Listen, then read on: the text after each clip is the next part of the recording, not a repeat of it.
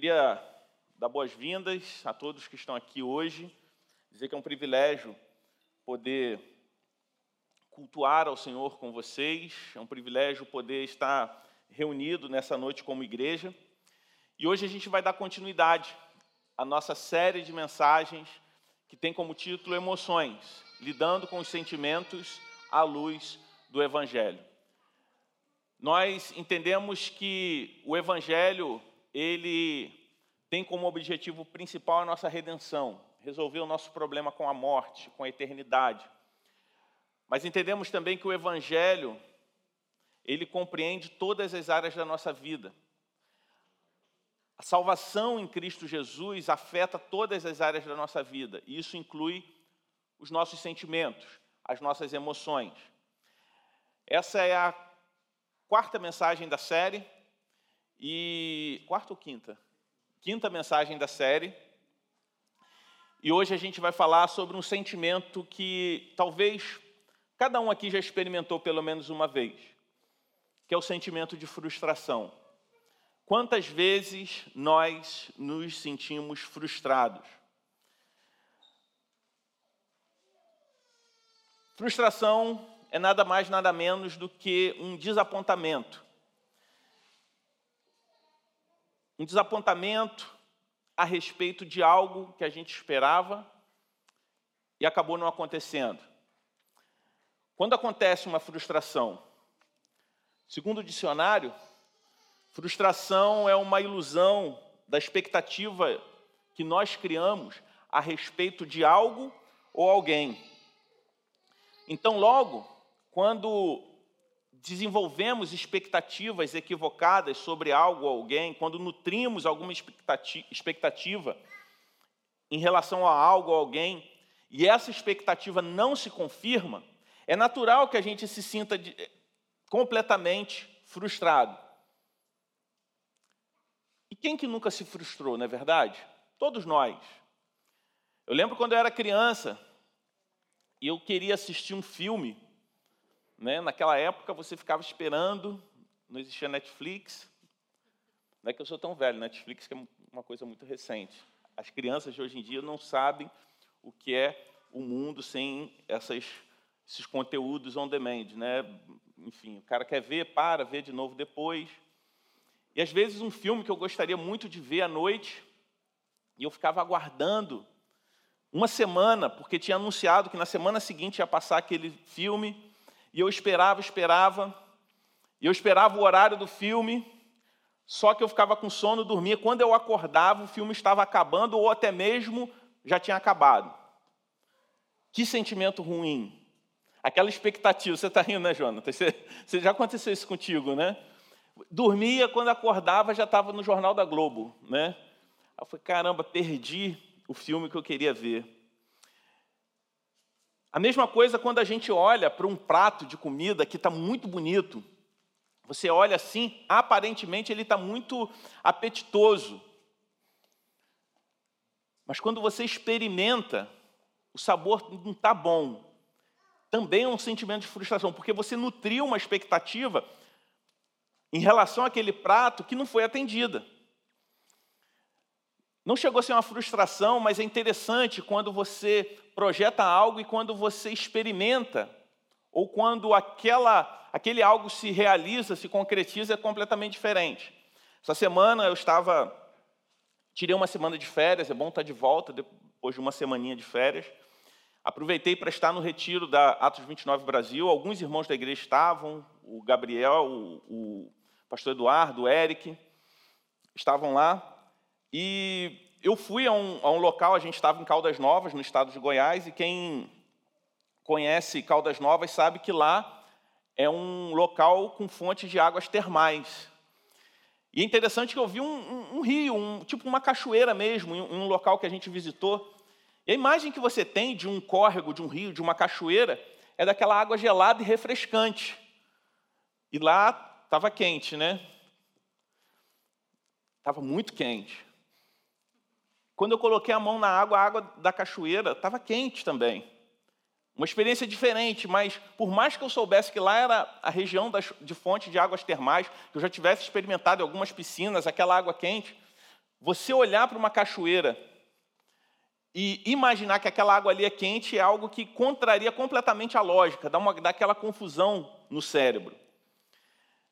Isso acontece também quando a gente se confunde. Quem nunca se confundiu ao tentar adoçar algo e troca açúcar por sal, ou o contrário? É muito ruim.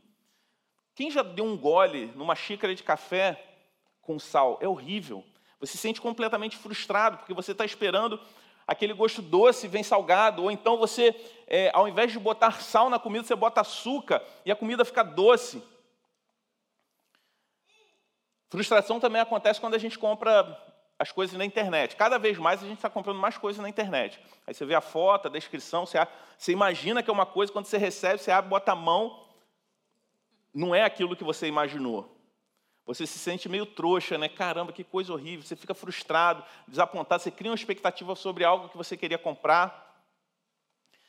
Quando você faz uma viagem para um local que você imagina que vai ser de um jeito, e não é exatamente aquilo que lá no site de, de, de viagens, as fotos não correspondem bem à realidade.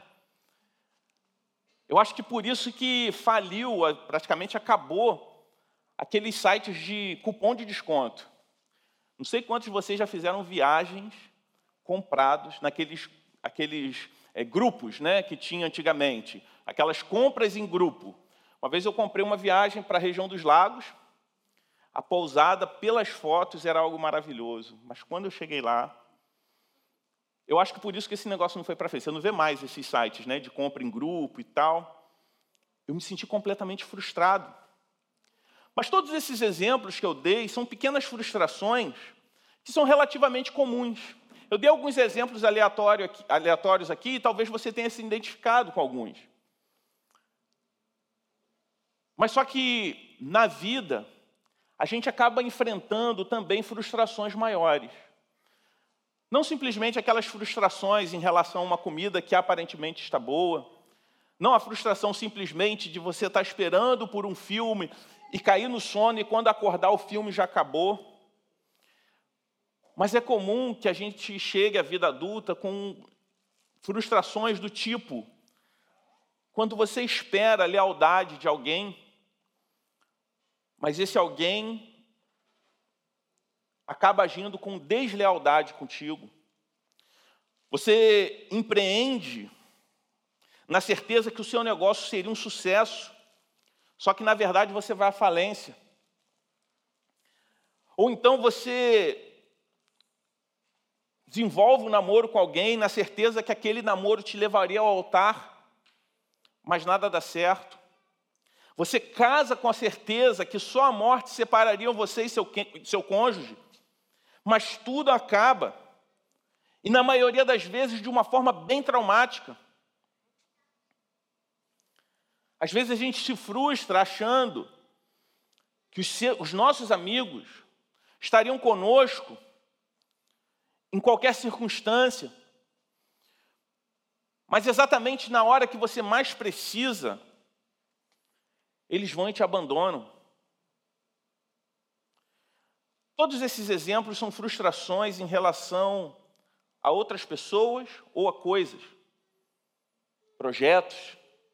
Por isso eu gostaria de meditar com você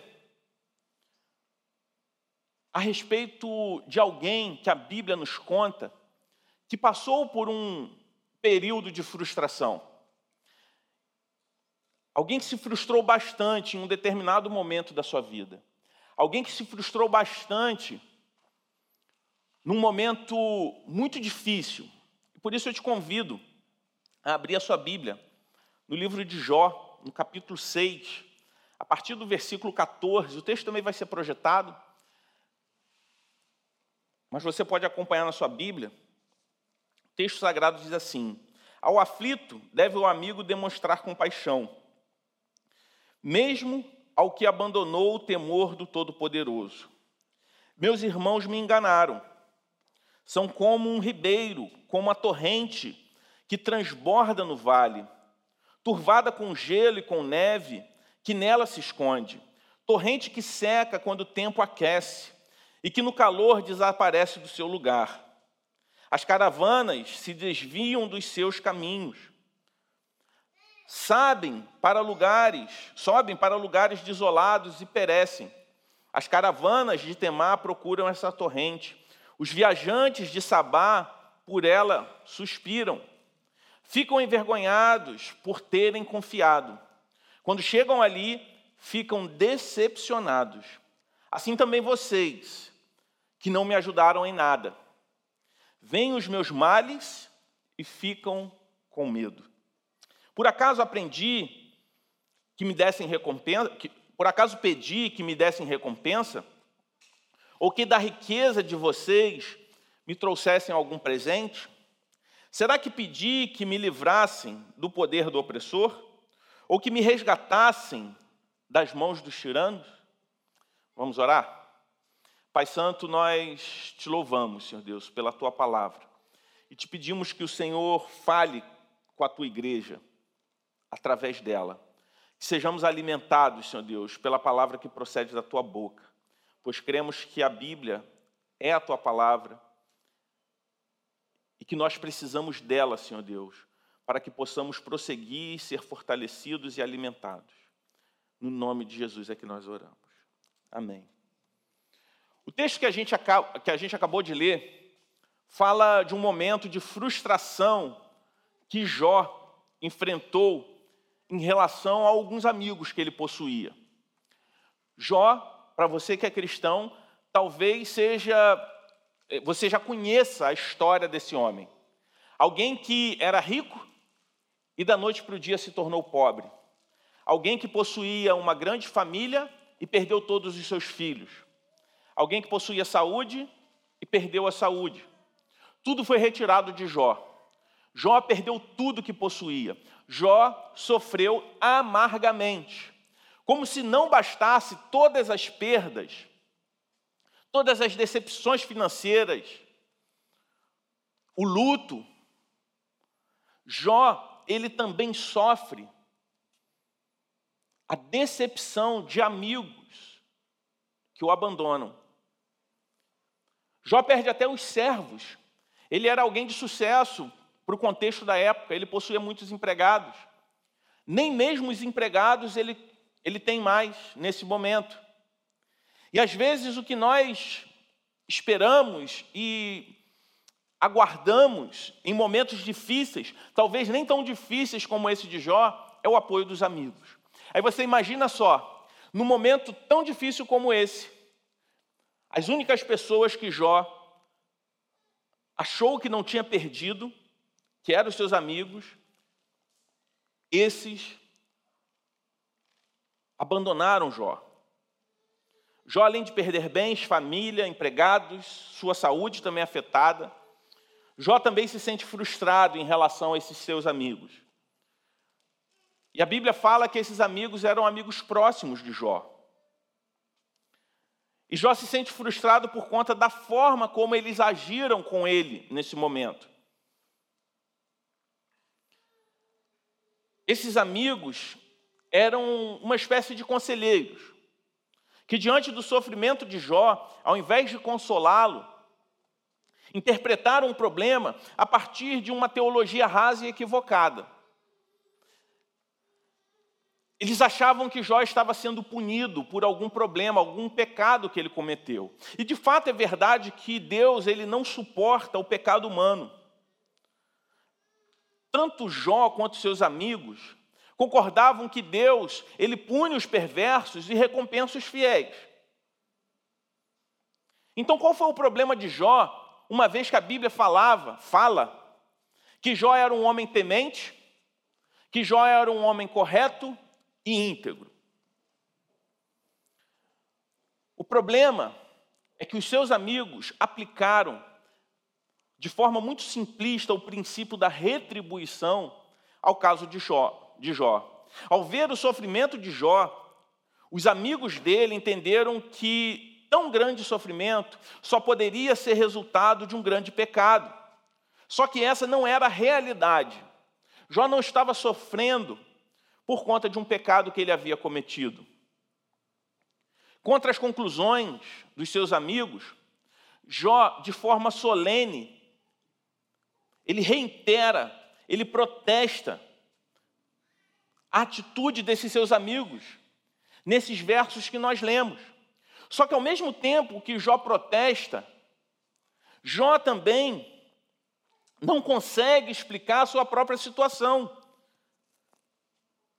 Jó, ele não explica a sua própria situação porque, de alguma forma, ele também possuía os mesmos pressupostos que os seus amigos. Só que havia uma diferença. Embora Jó não entendesse a razão do seu sofrimento, ele em nenhum momento duvidou da existência de Deus. Ele permaneceu convicto que o Senhor é justo. Por isso, a atitude de Jó diante dos seus amigos nos ensina muito a respeito de como nós devemos lidar com a frustração. Por isso, a atitude de Jó se difere da atitude dos seus amigos. E a partir da reação de Jó e à luz do Evangelho, eu gostaria de pontuar alguns princípios que nós devemos reagir, como nós devemos reagir diante da frustração. Primeiro, quando os outros nos frustram. Nós nos sentimos frustrados em relação a outra pessoa, sobretudo quando a nossa confiança é traída. Esse é o maior tipo de frustração que nós vemos. Se frustrar em relação a alguém. Vez por outra, estamos sempre nos decepcionando em nossos relacionamentos, sejam colegas de trabalhos, amizades, até mesmo no nosso relacionamento conjugal. Talvez você aqui já tenha se decepcionado até mesmo na relação com seus pais. Talvez depois de você crescer, você descobriu que o seu pai e a sua mãe não, é, não são ou não eram os super-heróis que você projetou na sua infância. Quem nunca? Quem nunca disse o seguinte: eu nunca pensei que aquela pessoa pudesse fazer isso comigo. Eu nunca imaginava que essa pessoa poderia me decepcionar. Todos nós, em algum momento, em algum grau, já nos decepcionamos com alguém. Todos nós, de alguma forma, já dissemos isso, ou talvez ainda vamos dizer no decorrer da nossa vida. O certo é que as pessoas de fato nos frustram. É fato que as pessoas vão nos decepcionar. O desapontamento em relação a alguém é uma realidade. Porém, esse desapontamento ele é muito perigoso. Porque a gente tem a tendência de se tornar cínico em relação aos outros. A gente passa a não confiar mais em ninguém por conta de uma frustração, por conta de um desapontamento que alguém nos causou.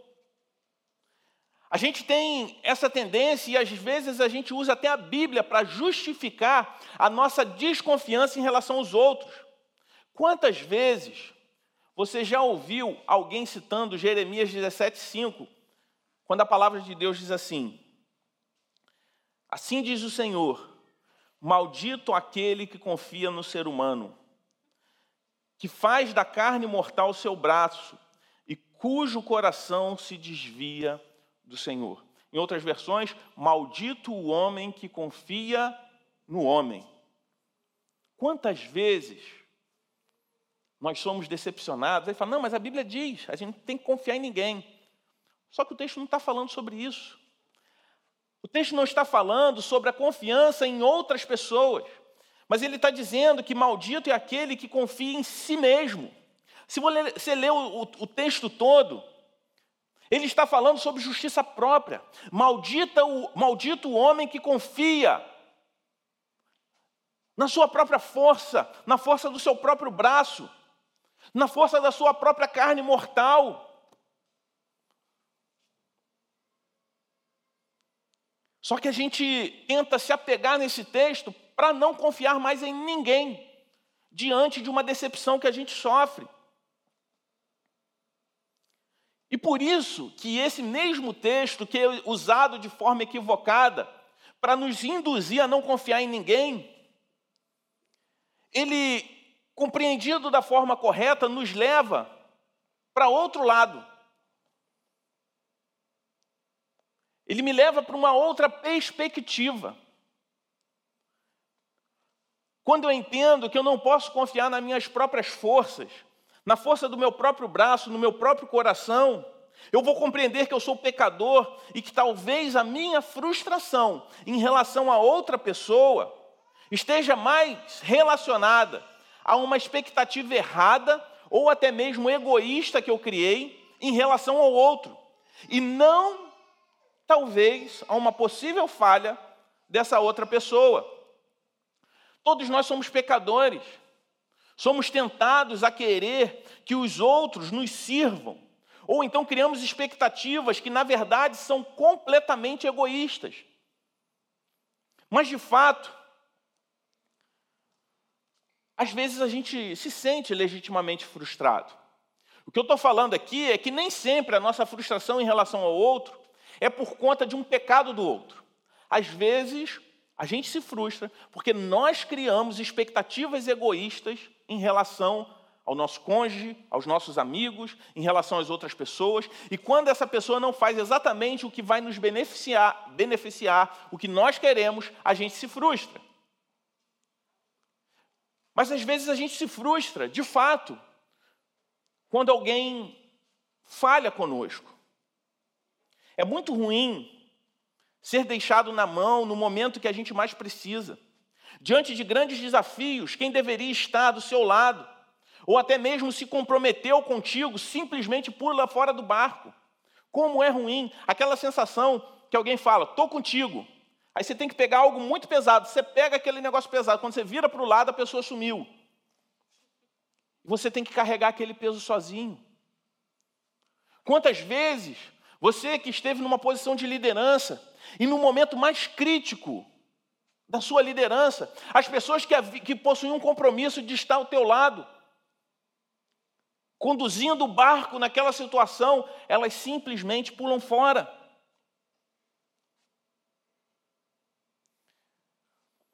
A gente se frustra. A gente se frustra quando as pessoas nos decepcionam e não correspondem à expectativa que nós criamos, ou até mesmo o compromisso que elas assumiram conosco. A gente se frustra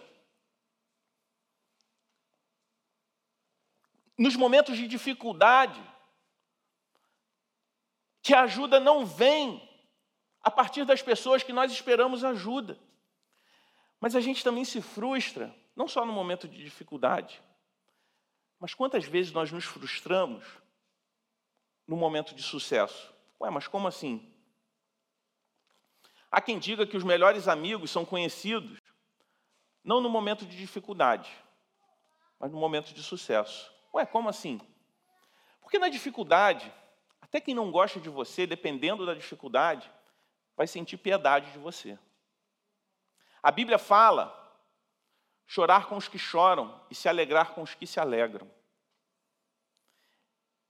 Em determinados momentos, se alegrar com os que se alegram é mais difícil do que chorar com quem chora.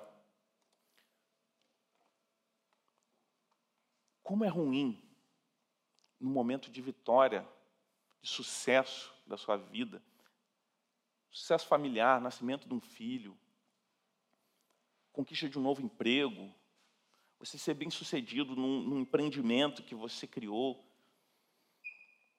Você vê aquelas pessoas que você gosta não se alegrando contigo, não celebrando a sua vitória. Como isso nos decepciona, como isso nos fere. Quantas vezes nós sofremos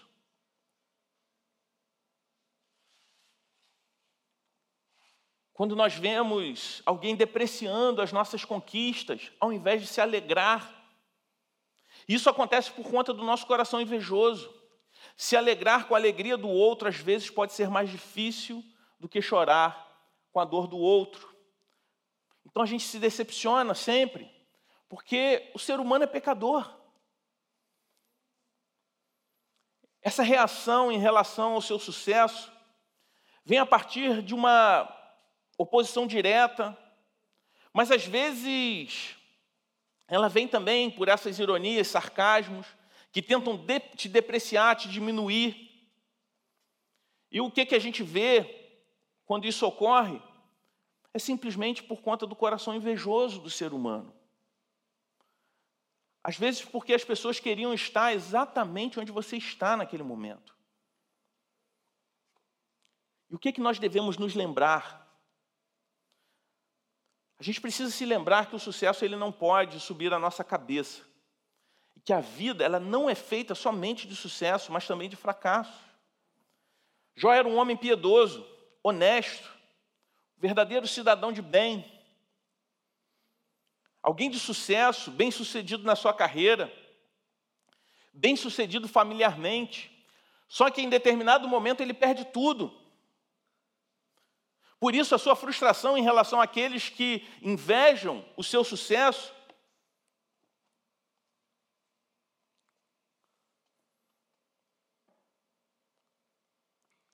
O que, que a gente tem que compreender nesse momento? é que a nossa identidade não está nos nossos sofrimentos, nem tampouco nos nossos sucessos. Porque todos, todo sucesso que a gente conquiste, que a gente venha conquistar nesse mundo, eles são passageiros, eles são temporais. A nossa identidade, ela está em Cristo e a gente precisa se lembrar disso dia após dia.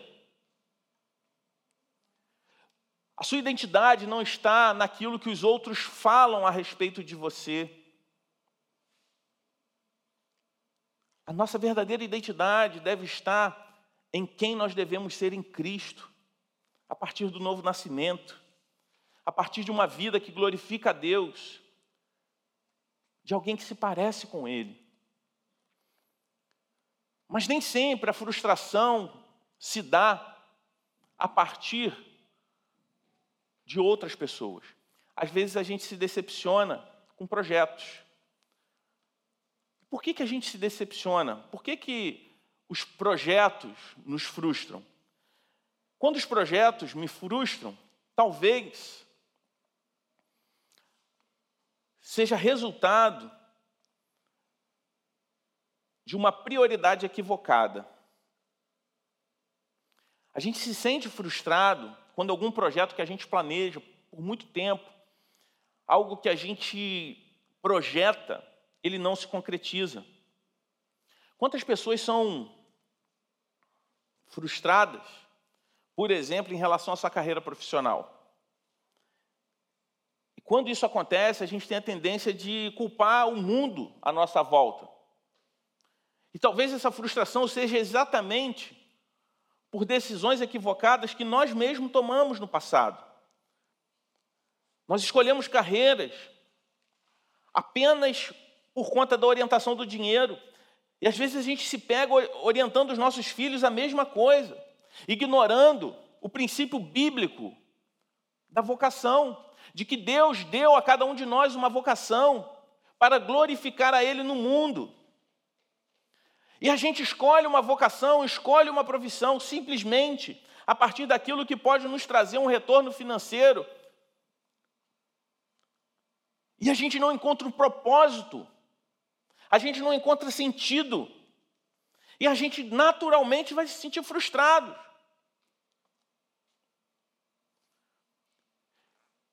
E a doutrina da vocação, ela existe para que o cristão a desenvolva para a glória de Deus, para o bem do próximo. E quando a gente faz aquilo que Deus espera que a gente faça, que Deus vocacionou a gente a fazer, a gente não vai se sentir frustrado quando as coisas forem mal, nem mesmo arrogantes quando tudo estiver bem, porque a gente vai ter a plena convicção que nós estamos fazendo exatamente aquilo que Deus nos chamou a fazer. Há também que se frustre, quem se frustre diante de um empreendimento. E como os dias atuais, as pessoas têm se tornado escravas da realização. Empreender é algo excelente, é algo muito bom. Mas, ao mesmo tempo, eu percebo que isso se tornou um pouco um ídolo dos dias de hoje. Quantas pessoas se frustram quando aquilo que elas empreenderam vai mal?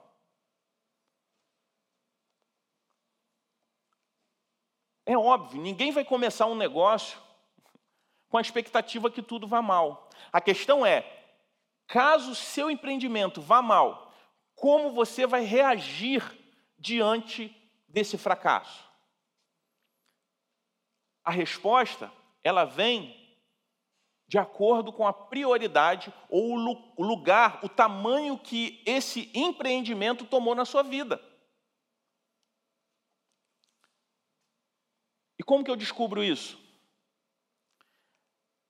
Se esse meu projeto me levou a desobedecer a Deus, negligenciando questões que são bíblicas, como o descanso, o descanso ele é bíblico, me levou a negligenciar o meu cuidado com a minha família e o meu tempo de devoção a Deus e serviço e culto com a minha família de fé. Qualquer coisa que venha roubar algo que Deus deixou expressamente na Sua palavra, ensinado para nós, que a gente precisa observar, talvez seja um indicativo que a gente está colocando, a gente está alterando a ordem das coisas.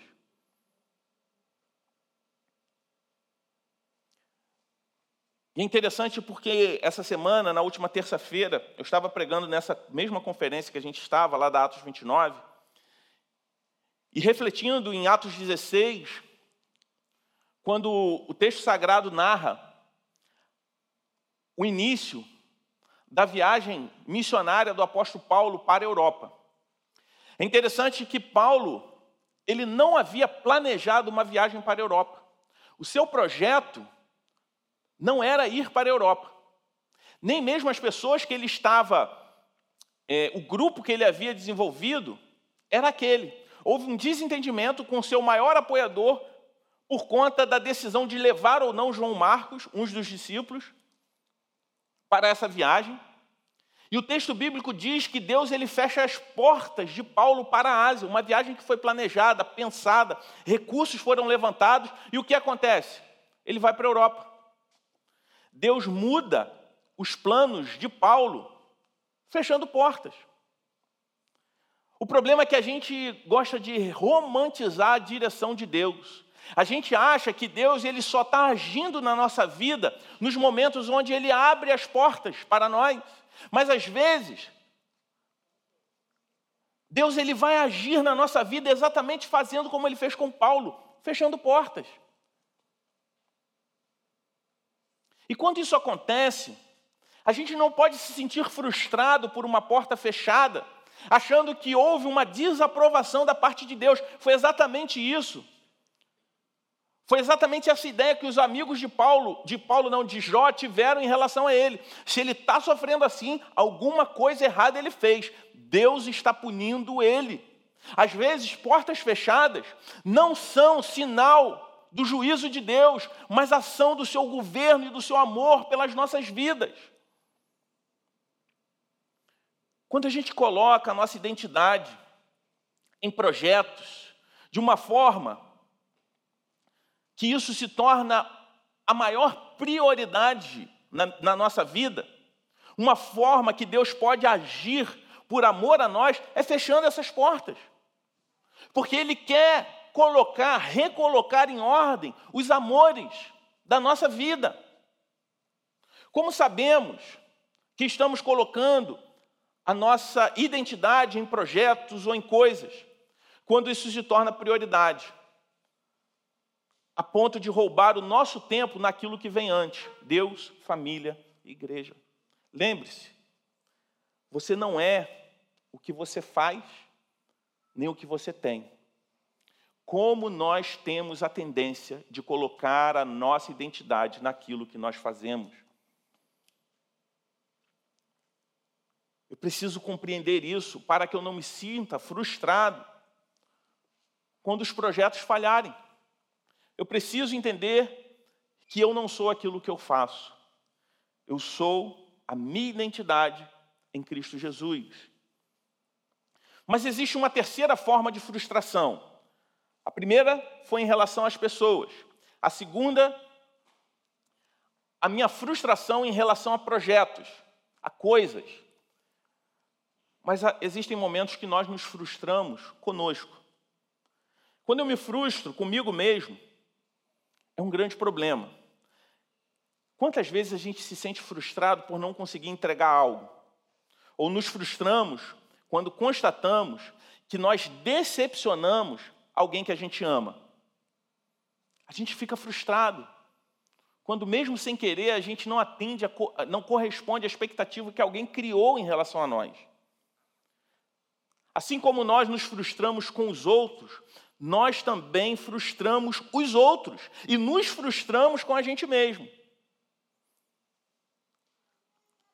É por isso que a gente precisa, dia após dia, se lembrar do Evangelho, que diz que nós somos pecadores, que nós somos falhos, e por conta disso, nós vamos decepcionar pessoas.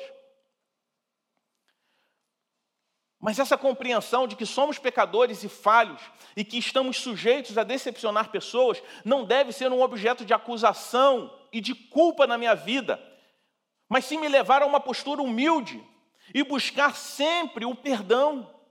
Mais do que isso, perceber que eu também frustro pessoas e até a mim mesmo vai me ajudar a vencer a frustração. Por quê? Primeiro, isso vai fazer eu me lembrar que eu sou falho e que eu convivo diariamente com pessoas falhas.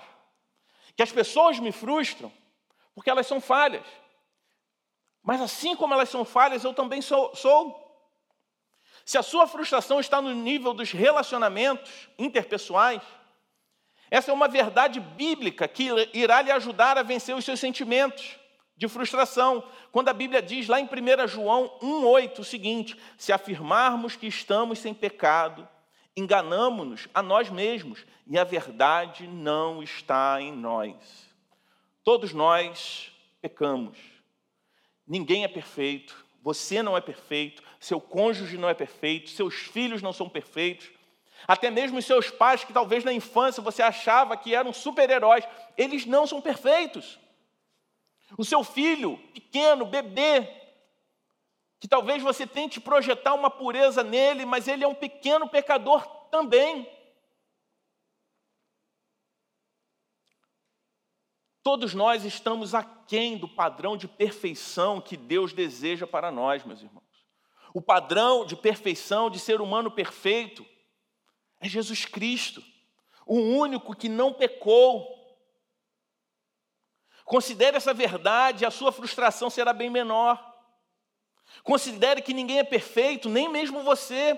Considere que todos nós ainda somos uma obra em construção nas mãos do Criador, para melhor glorificar a Ele.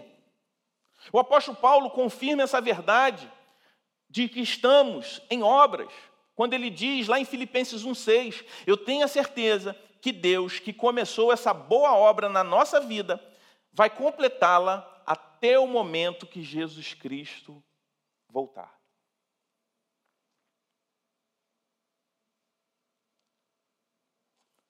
Não se frustre, nem se desaponte consigo mesmo. Porque você ainda é uma obra em construção. Você ainda está num processo contínuo de crescimento e amadurecimento da fé. Todos nós vivemos dessa forma. Mas a segunda coisa que eu gostaria de te lembrar é: nunca deixe de fora Deus, nunca deixe de fora dos seus projetos Deus. A razão de termos muita gente frustrada em projetos que não dão certo é porque Deus nunca foi convidado para fazer parte desse projeto. Se a frustração está no nível de projetos que você idealizou e não deram certo, é possível que essa verdade lhe ajude a vencer frustrações. Antes de tomar qualquer tipo de decisão, consulte a palavra de Deus. se esse meu projeto de vida glorifica ou não a Deus. Colocar Deus em meus projetos pessoais de vida evitará desapontamentos ou frustrações no futuro. A gente tem a tendência de querer jogar um, um microgerenciamento da nossa vida para Deus, ao mesmo tempo que a gente ignora princípios eternos já explícitos na Sua palavra. Sabe um exemplo?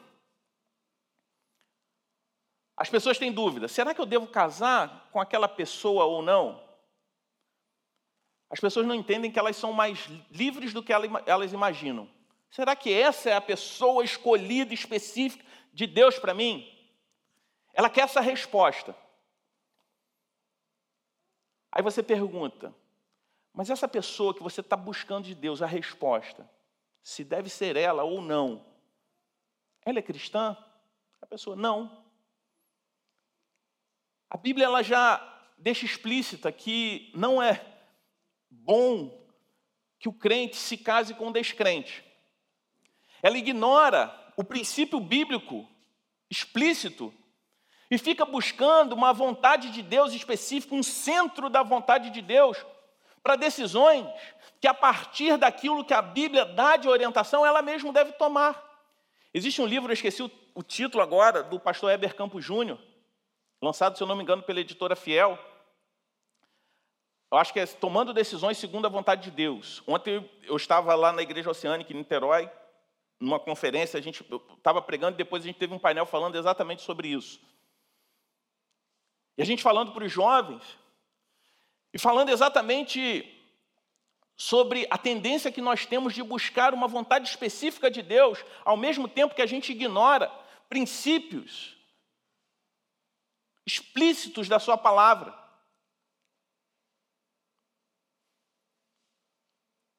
Meu irmão, minha irmã, não use Deus como um meio para os seus projetos. Deus não é um meio, mas o objetivo principal de todas as coisas, que é a glória dele. Projetos para um cristão são meios para glorificar a Deus. Não faça de Deus uma escada para o sucesso, mas glorifique a Deus quando você tiver sucesso. Porque se o objetivo principal de vida for a glória de Deus, e sua fonte principal de satisfação estiver em Deus, nem mesmo o desapontamento vai te derrubar. Porque você sabe que a sua alegria, estabilidade e segurança não dependem dessas coisas. Por isso eu queria te lembrar de mais uma coisa: confie totalmente àquele que nunca o desapontará. Tudo que Deus, fa Deus fala, Ele cumpre. Tudo que Deus diz, Ele realiza. Tudo que Deus promete, Ele se cumpre. Isso é marca do caráter de Deus. Por isso, creia que Deus é maior do que tudo que você está sentindo em sua vida. Deus ele é maior do que os seus, sentimentos. Seus sentimentos não são a vontade de Deus. Deus ele é maior do que suas frustrações, seus fracassos, suas decepções. Ele é maior do que as promessas que os homens lhe fizeram e não cumpriram na sua vida. Não importa o quão grande seja o seu desapontamento com as pessoas, com os projetos que não deram certo, Deus é maior e Ele está com você e nunca vai te desamparar. Hebreus 13, 5, ele, a palavra de Deus faz essa afirmação: nunca te deixarei, nem te desampararei. A palavra do Senhor nos conclama sempre a confiar nele, a depender dele, a andar com ele, a entregar a vida a ele, para que ele conduza os nossos passos. Guarde, guarde no seu coração o que eu vou te dizer. Quem confia em Deus, não é dominado pela frustração. Quem depende de Deus não é dominado pela decepção. E quem entrega a vida para Deus nunca se frustrará com Ele. Confiar, depender e entregar. No meio da luta de Jó, voltando ao texto após essas aplicações, no meio da luta, que Jó enfrentava, para compreender a providência de Deus em sua vida, ele se torna consciente de uma figura que era necessária, uma figura mediadora, um redentor, alguém que se colocasse entre ele e Deus. Mesmo assim, não parece que Jó tenha estado sempre ciente de como seu anelo profundamente sentido, fielmente, iria se concretizar. Naturalmente, essa concretização se encontra somente em Jesus Cristo. No entanto, em, algumas, em algum aspecto, essa experiência de Jó prefigura o próprio Senhor Jesus Cristo. O sofredor inocente, apanhado na tensão e na inimizade da luta entre as forças do bem e do mal. Jó clama a Deus em sua desolação, assim como Cristo clama a Deus na agonia do Getsemane. Assim como Jó se sentiu desolado, exposto e até mesmo abandonado em seu sofrimento, Cristo sofreu na cruz o abandono do Pai, para que toda a ira de Deus fosse imputada nele, colocada em seus ombros. Mas através dessas trevas, Jó, ele passa a conhecer a Deus de uma forma mais plena e mais íntima. Pastor Tim Keller, falando sobre Jó, ele diz o seguinte: Jó nunca viu a razão do seu sofrimento, ele viu Deus e isso bastou. Quer vencer a frustração? Olhe para a cruz e veja seu redentor.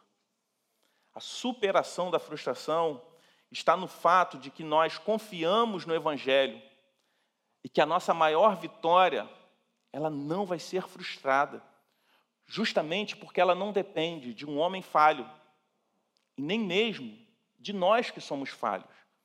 A maior vitória que nos foi prometida já está assegurada a partir dos méritos de Cristo. A morte, contra, a, a luta contra o pecado e contra a morte, ela já foi vencida.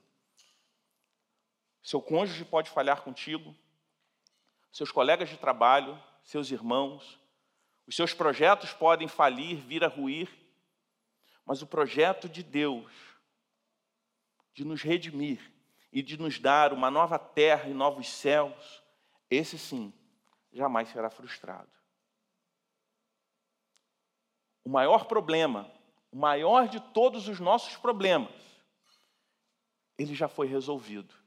Embora a gente ainda não esteja desfrutando na plenitude da concretização dessa promessa, nós caminhamos aqui nessa certeza.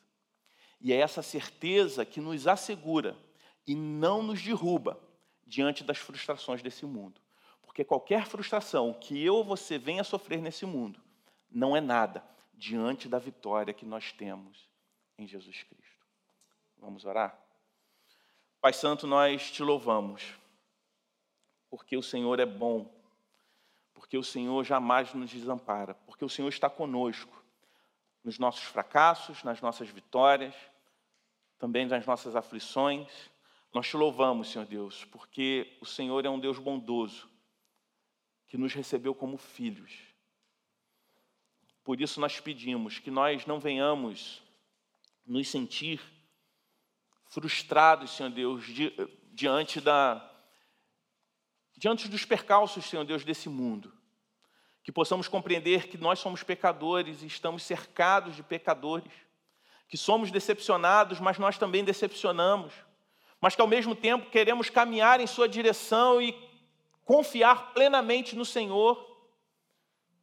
Que essa certeza, Senhor Deus, nos leve a depender de Ti, que venhamos reconhecer a cada dia que somos completamente dependentes do Senhor. Se porventura há pessoas aqui que não conhecem ou não conheciam a mensagem do teu Evangelho, que o Senhor possa falar a esses corações, que ela possa compreender que qualquer frustração, qualquer decepção que ela venha sofrer, não é nada diante da decepção que nós causamos a Ti por conta do nosso pecado, a ofensa que nós causamos ao Senhor por conta do, teu, do nosso pecado Mas que a boa notícia do Evangelho que nos assegura vivermos eternamente ao teu lado, Senhor Deus, seja uma palavra de descanso e de alívio para essa pessoa que hoje se encontra sobrecarregada. No nome de Jesus é que nós oramos. Amém.